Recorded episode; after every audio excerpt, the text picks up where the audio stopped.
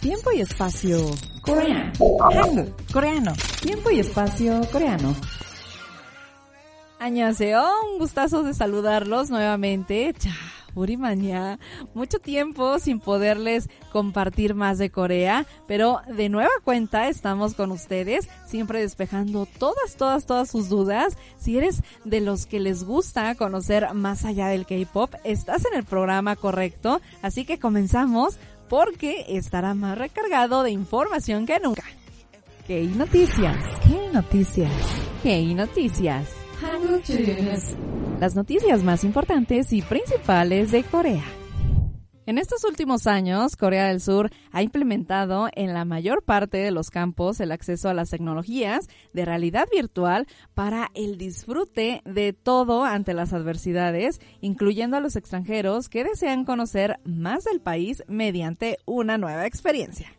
Recientemente, la Fundación del Patrimonio Cultural de Corea lo implementó en contenidos de patrimonio cultural realistas para la era del patrimonio cultural digital, en la que no solo se usa para disfrutar de una gran experiencia, sino que también para restaurar el patrimonio cultural dañado por el tiempo y los factores naturales mostrando su verdadero valor. Ante esto, la Administración del Patrimonio Cultural y la Fundación del Patrimonio Cultural de Corea abrieron el primer centro de experiencia en línea conocido en coreano como Samgak Nuri el pasado 31 de marzo 2022, basado en la web para contenidos inmersivos del patrimonio cultural un centro integral lleno de vida, experiencias en línea, donde se puede disfrutar de varios tipos de contenidos realistas en un solo clic. El Samgak Nuri es realmente extraordinario debido a los colores y al fácil acceso para navegar sin complicaciones, además de elegir y experimentar contenidos tangibles, intangibles, naturales e inmersivos, realidad virtual de 360 grados y modelado de 3D.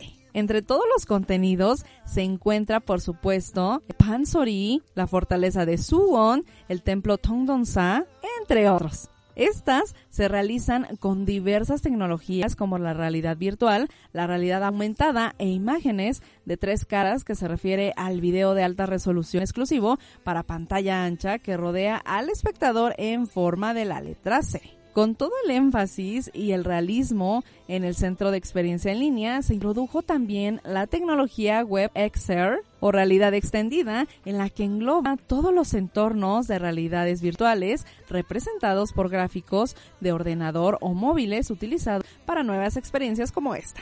En el Samgak Nuri se puede encontrar más de 60 tipos de materiales de modelado de 3D del patrimonio cultural realizados con una volumetría y la última tecnología en realidad aumentada, en donde más de un material te sorprenderá por lo bien estructurado que es al original. Puedes comparar las fotos de aquel día en que visitaste Corea y fotografiaste algún patrimonio para conocer los pequeños detalles y descubrir el gran trabajo con el que está hecho este centro.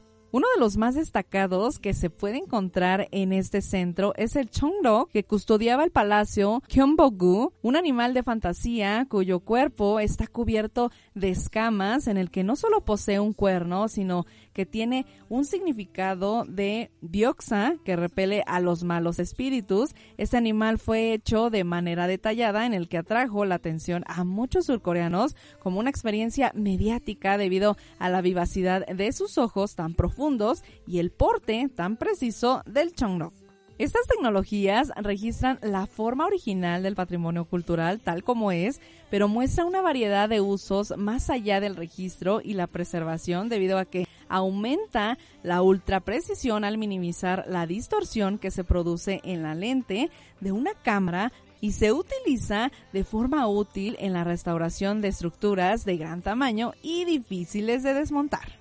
Puedes acceder a este maravilloso centro Samgak Nuri directamente a la página oficial realescheck.k-heritage.tv o a través de los sitios web de la Fundación del Patrimonio Cultural de Corea, lo cual ampliará el centro aún más y continuarán brindando puntos de contacto sostenibles con el patrimonio cultural por medio de las nuevas tecnologías actualmente desarrolladas y así disfrutar y conocer diferentes patrimonios de Corea.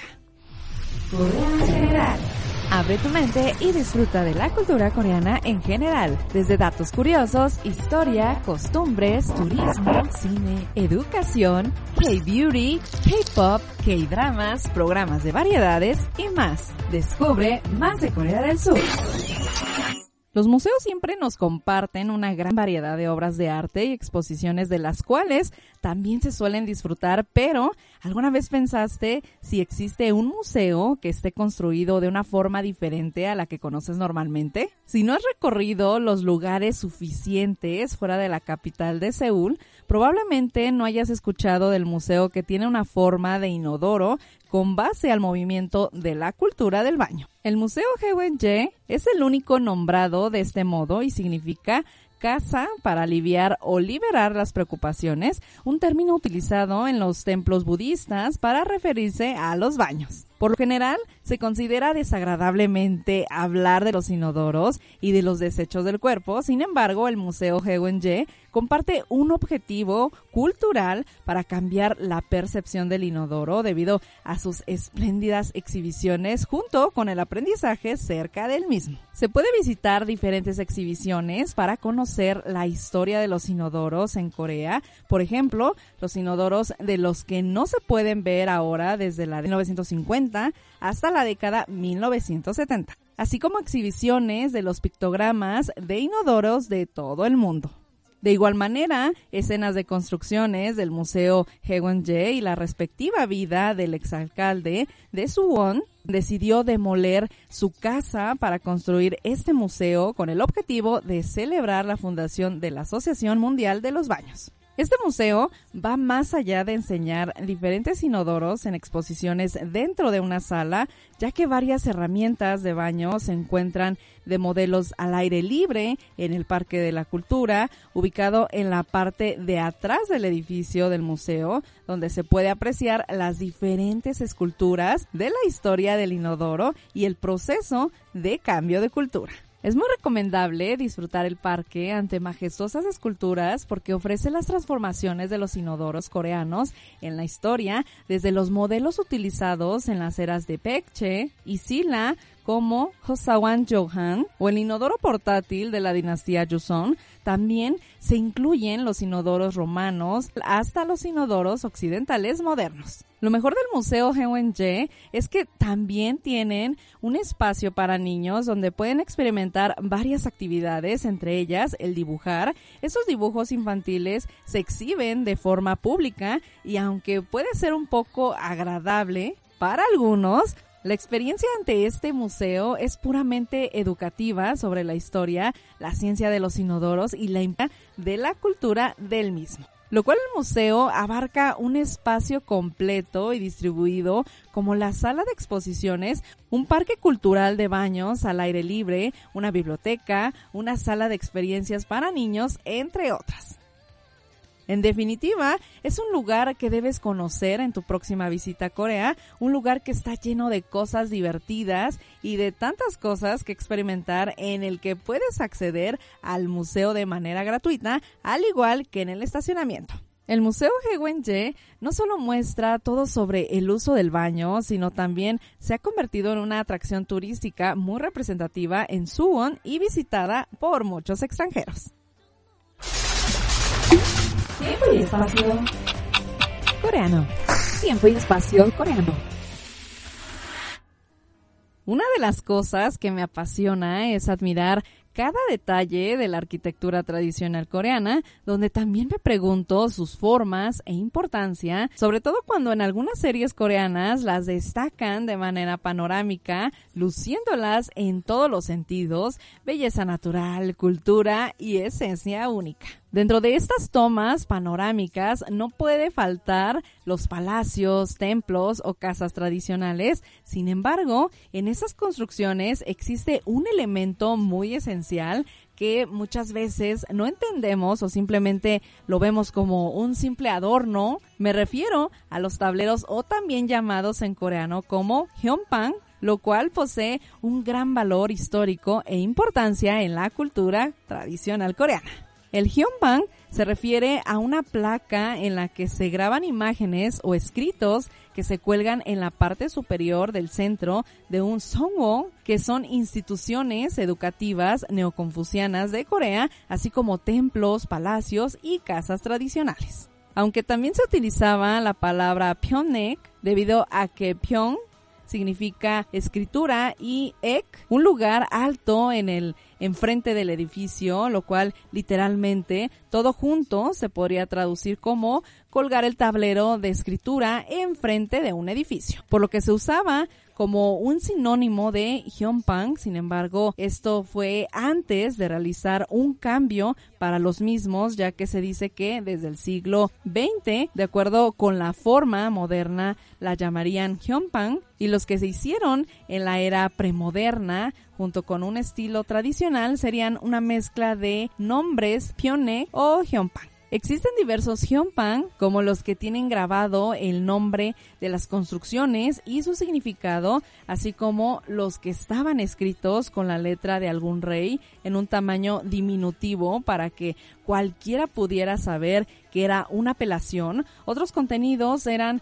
los que mantenían alerta a las personas que usaban las construcciones, reflexiones o poemas. Es importante señalar sus funciones debido a la esencia que se les conoció durante su historia, por lo que los Hyunpan funcionaban como un arte que reflejaba la voluntad y la filosofía de quienes utilizaban la construcción en una especie de tablón de anuncios o documento oficial, por ejemplo, los que presentaban las órdenes y pautas de un rey para que sus súbditos los deberes y algunas reglas asignadas para las oficinas gubernamentales, las también listas de funcionarios y sus tareas o fechas de los eventos nacionales aquellos que con los sentimientos o experiencias personales de un rey servía como una ventana a través de la cual el rey podía revelar sus pensamientos, sentimientos al público. Estos Hyunpan demuestran cómo también la corte real de Joseon intentó comunicarse regularmente con la gente.